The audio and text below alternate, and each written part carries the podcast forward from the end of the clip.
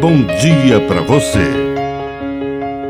Agora, na Pai Querer FM, uma mensagem de vida. Na palavra do Padre Dirceu Reis. Privacidade.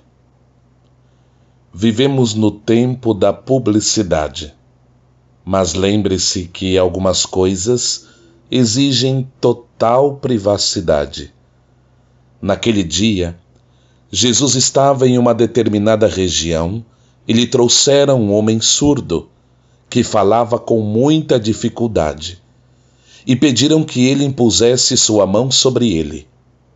Ele poderia ter feito isso no meio de todos, como uma espécie de espetáculo, mas ele preferiu levar o homem longe da multidão num lugar à parte e fez um rito.